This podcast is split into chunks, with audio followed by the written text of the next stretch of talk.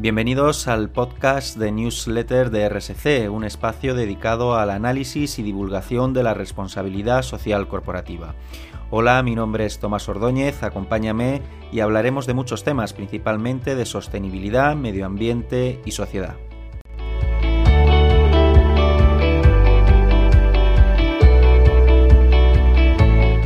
Hace unas semanas BBC News nos contaba la historia de cuando Sun Ke se graduó en la universidad en 2017 y se fue a Shanghái en busca de un sueño compartido por muchos de su generación, una buena carrera, un coche y hasta una casa.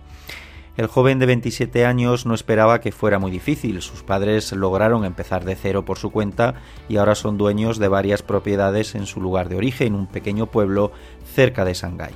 Sin embargo, cuando empezó su propio negocio de restaurantes en 2018, Sunke pronto se dio cuenta de que las grandes franquicias y plataformas de servicio a domicilio ya dominaban el mercado. Había llegado tarde a esa competencia. Para competir con otros con aplicaciones de servicio a domicilio, mi socio y yo tuvimos que sacar dinero de nuestros propios bolsillos, no cobrar la tarifa de la entrega y darles descuentos a los clientes. Y los que siguen haciendo el dinero son esas grandes franquicias, nos cuenta.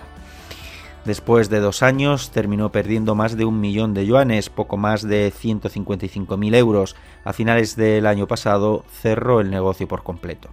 Dice que su experiencia es un caso típico de involución en la China actual. El término antropológico original, involución, se refiere a un concepto social según el cual el crecimiento de la población no resulta en productividad ni mejoras de innovación. Hoy día, el término se usa ampliamente para expresar una sensación de agotamiento. La tendencia empezó en los campus de las universidades de élites del país con la publicación de imágenes de estudiantes que llevaban el trabajo duro a tal extremo que se volvieron virales en Internet el año pasado. En una de las fotos, un estudiante de la Universidad de Tsinghua utilizaba su ordenador portátil mientras montaba en bicicleta.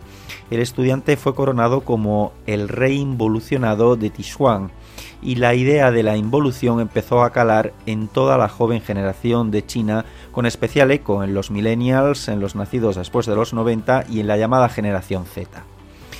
En Weibo, la mayor red social del país, las etiquetas relacionadas a la involución se han visto más de mil millones de veces. También se incluyó en un popular ranking de las 10 palabras más en boga del año pasado.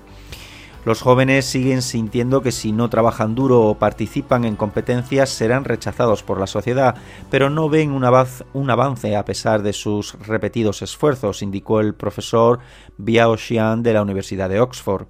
La generación de nuestros padres tuvo sus desafíos, pero también sus oportunidades. Todo era nuevo, siempre y cuando tuvieran ideas y valor, tenían muy buenas probabilidades de éxito, dice Sunke. El concepto no es exclusivo de China. Se podría decir que la mayoría de países desarrollados tuvieron una generación que vivió durante un periodo de bonanza, pero la diferencia clave es que en China esa época dorada ha transcurrido tan rápido que todavía está fresca en el recuerdo de la gente. Eso significa que los de la generación joven, como Sun Ke, han sido testigos del éxito de sus padres viéndolos acumular su patrimonio de la nada. Sus padres o algunos vecinos que son apenas 10 años mayores que ellos podían cosechar todas esas eh, ganancias simplemente entrando en ese negocio, pero esa ventana ya se cerró. Ya no les queda esa posibilidad, indica la doctora Fan Shu, catedrática de la Universidad de California en Berkeley. Actualmente China tiene el segundo mayor número de multimillonarios en el mundo, pero también es el hogar de unos 600 millones de personas cuyo ingreso mensual es a duras penas mil yuanes, unos 155 euros. Esa enorme disparidad ha generado un resentimiento creciente de los jóvenes hacia sus empleadores. También ha aumentado la sensación entre la juventud de que los de arriba no entienden sus dificultades. Schumann, una empresaria y ex editora de en jefe de la revista de moda Harper Bazaar China, fue, durante, fue duramente criticada después de decir que la involución es la brecha entre el deseo propio y la pereza. Se disculpó después, pero el daño ya estaba hecho. Si los jefes pudieran solidarizarse con la gente que trabaja para ellos, el 996 no existiría. y tampoco la involución, comentó un usuario en referencia a la cultura en el mundo empresarial de China de trabajar de 9 de la mañana a 9 de la noche, seis días a la semana.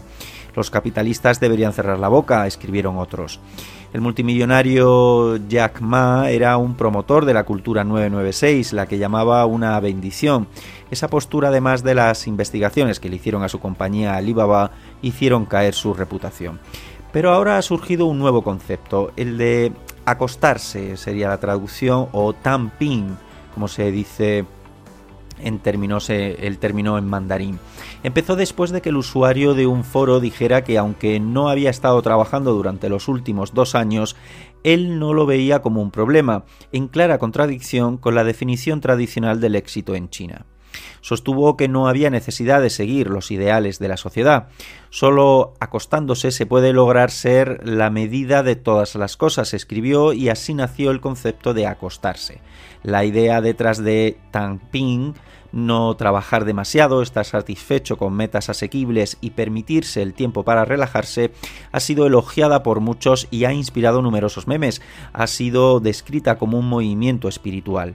El profesor Xian de Oxford sugirió que estas tendencias muestran el deseo de la joven generación de abandonar competencias sin sentido y la necesidad de reconsiderar los antiguos modelos de éxito. Muchos jóvenes chinos se han hecho eco de la idea de abandonar esta carrera loca, pero los expertos indican que podría ser difícil que este concepto tenga una amplia aceptación, pues las autoridades podrían determinar que va en contra de los valores socialistas.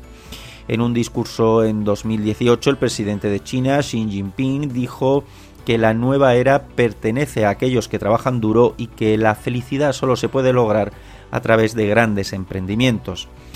Los medios estatales también han reaccionado negativamente contra el concepto de acostarse.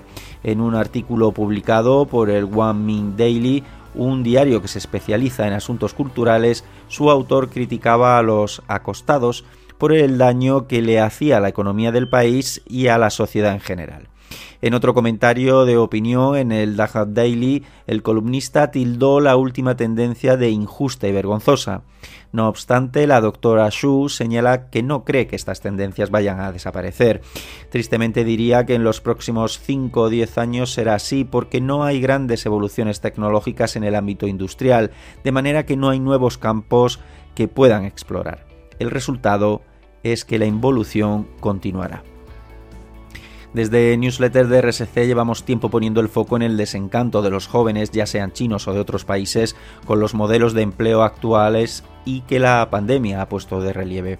La motivación primera empieza a no ser la económica. Se buscan empleos que dejen libertad y colmen de sensaciones y desarrollo personal, dejando atrás los viejos modelos. La responsabilidad social corporativa de la empresa tiene mucho que decir, siendo capaz de detectar ese desencanto y saber dar respuesta a las necesidades del trabajador y el ambiente de trabajo para alejar el sentimiento de opresión y aprovechamiento y dejando espacio a su creatividad y desarrollo personal. Por nuestra parte es todo. Recuerda que trataremos más temas relacionados con la RSC como cada jueves en nuestra newsletter a la que te puedes suscribir de forma gratuita en www.newsletterdrsc.com y escucharnos en tu plataforma de podcast preferida en Podcast de RSC. Gracias y un saludo.